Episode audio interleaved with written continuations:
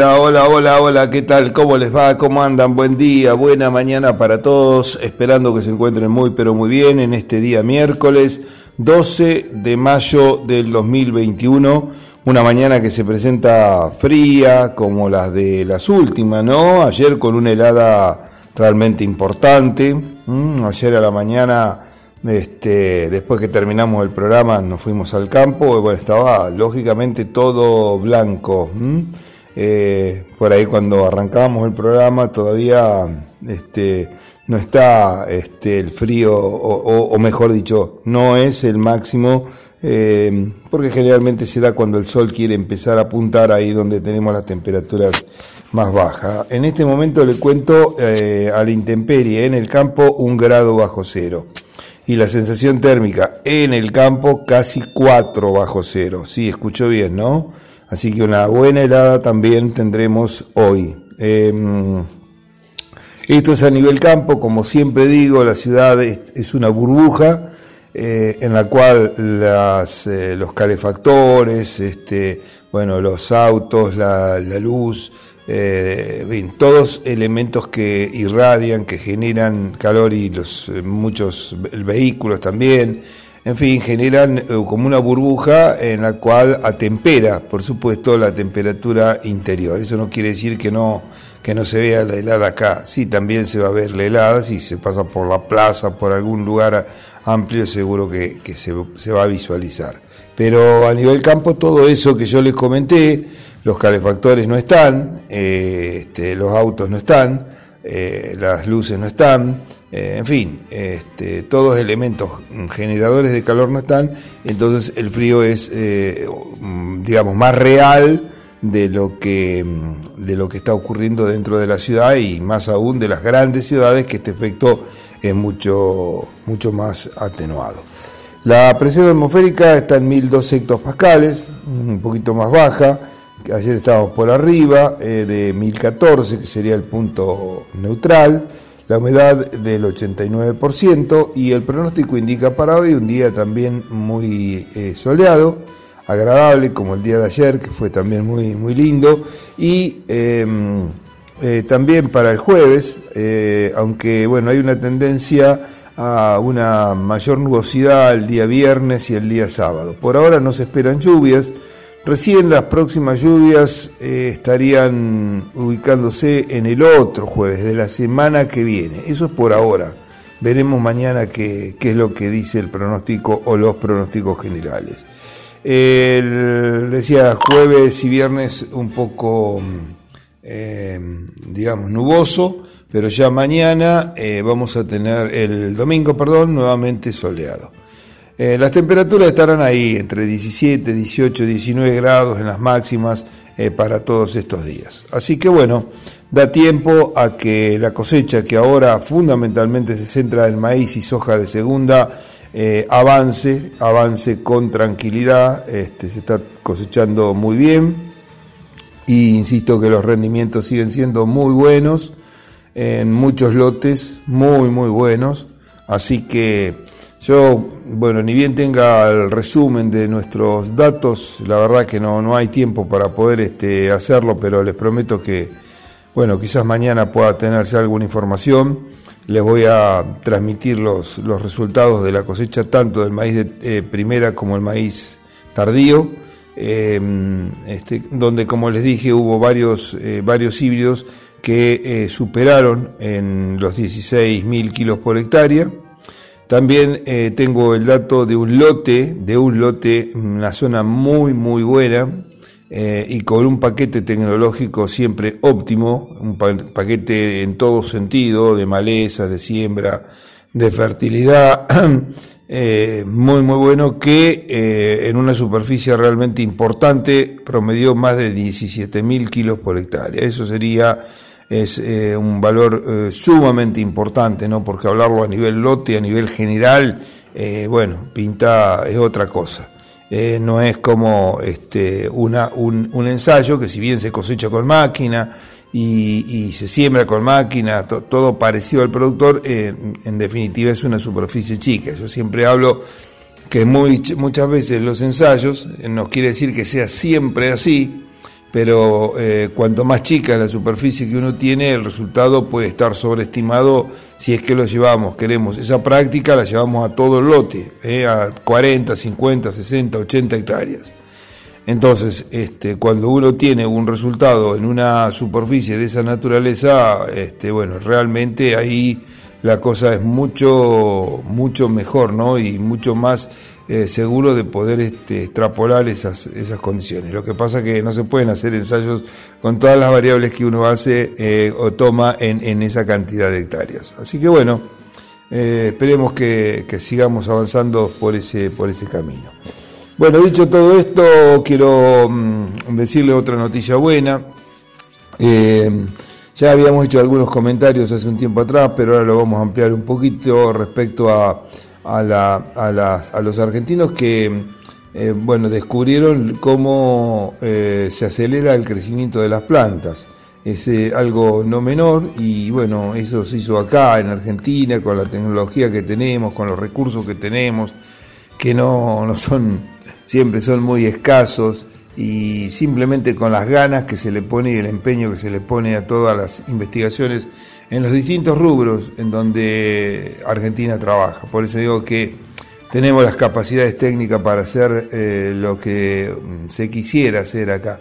Quizás no tenemos las, las condiciones, eh, perdón, las condiciones humanas, quise decir. Quizás las condiciones técnicas estemos muy lejos de lo que hoy el mundo tiene en tecnología, en aparatología y menos aún en presupuesto. Eh, comparado con los grandes centros. Pero no me cabe duda de que si tuviésemos esas posibilidades, eh, Argentina lideraría en muchos aspectos la investigación mundial, no solamente en la agricultura, sino en muchas otras cosas. Eh, en ese sentido es una verdadera pena. El grupo de investigadores liderado por Ramiro Rodríguez del CONICET, del Instituto de Biología Molecular y Celular de Rosario, eh, la Universidad Nacional de, Rosario, eh, fue el que describió un nuevo gen que promueve el crecimiento de las plantas, lo que anticipan generará un gran aporte a la agricultura. Imagínense, ¿no? Este, si eso se puede eh, activar eh, o sobreactivar en las futuras semillas, cuánto más se podría llegar a obtener. Em, esto fue presentado en una revista mm, de renombre internacional, eh, americana, este, hace muy poco y el trabajo está integrado por un equipo em, de argentinos, también hay algunos eh, americanos y algunos belgas. Em, bueno, eh, veremos qué es lo que pasa de cara al futuro. en general, las plantas, los órganos toman su tamaño y forma gracias a la combinación de dos procesos. Uno es la producción de nuevas células, y la multiplicación celular, em, que este, eh, bueno, va, originando el, crecimiento, el desarrollo. Y el otro proceso es la expansión y la diferenciación celular fuera de esas estructuras. O sea, se dividen, después las células van para formar distintas partes o distintas actividades. Em, todo este proceso, bueno, de, división se da a través de la mitosis, eso es algo que hemos estudiado en la escuela primaria prácticamente, y lo importante de esto es que hoy con la posibilidad de meterse adentro y estudiar qué, qué hace y qué hay dentro de cada célula y qué puede hacer, encontraron una proteína, encontraron una proteína que regula la velocidad con la cual la planta cursa las dos últimas fases. Em, entonces, ese hallazgo fue realizado a partir de una combinación de técnica genómica y de eh, biología molecular eh, y eh, bueno, es algo realmente muy pero muy importante. Vamos a hablar de los em, este, de los digamos de los alelos, de los genes, de la, porque es, complejo el tema, pero la verdad que esto le va a dar un gran impulso seguro a, bueno, a toda la actividad eh, agropecuaria de cara al futuro. Vamos a esperar, lo vamos a dejar ahí y veremos cómo, cómo, este, cómo resulta eso. Por ahora buscamos una pausa y enseguida después vengo con otro tema también importante de esta índole. Pausa y volvemos. Muy bien, gracias. Sí, entramos sí en la un recta final de este día.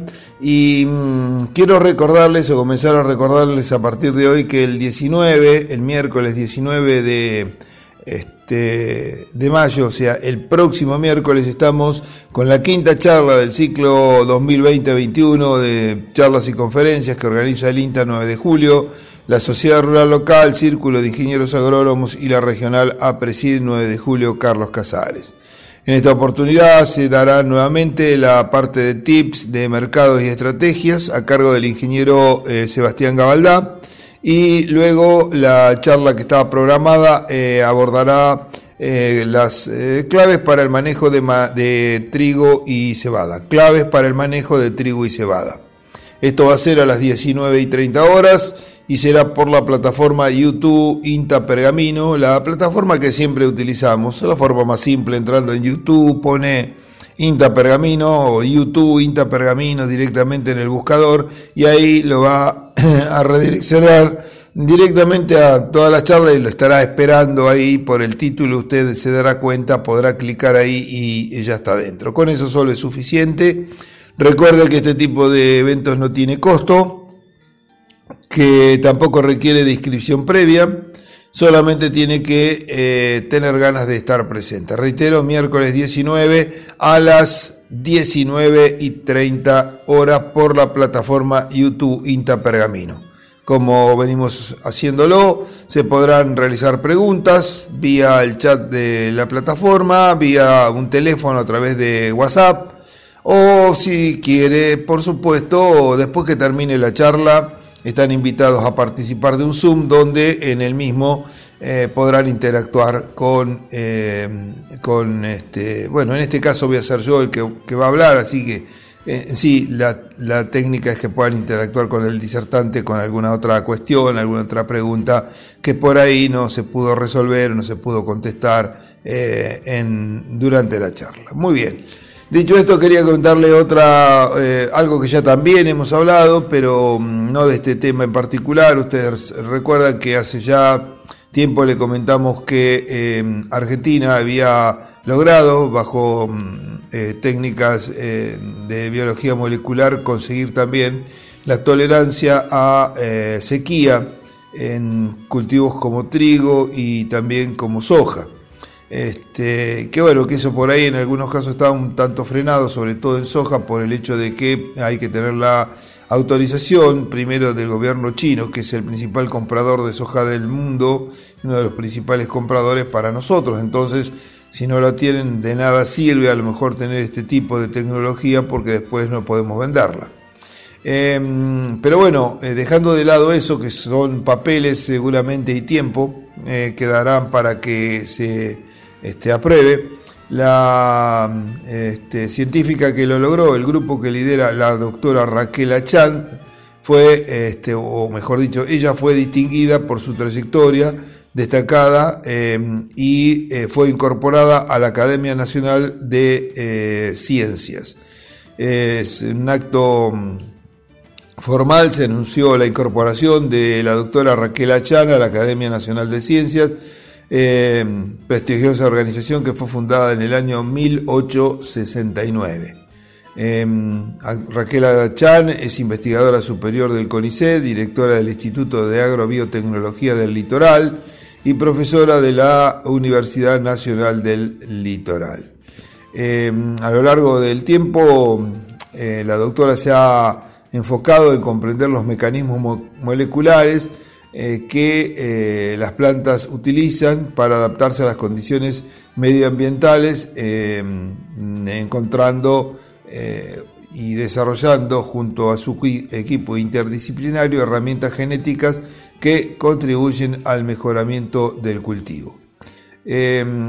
respecto al, digamos, a la distinción, podemos decir, incorporarlo, a incorporarla como miembro de la academia, eh, textuales palabras de la doctora, eh, es, este, representa un gran honor, eh, es el máximo de las disciplinas de ciencias exactas y naturales, y para apreciar esto basta recordar el listado de quienes fueron, fueron y quienes son los miembros actuales. sin ser injusta, dice, con tantos otros, Charles Darwin, por ejemplo, y los premios Nobel argentinos Bernardo Hussein y Luis Federico Leloir integraron esta academia.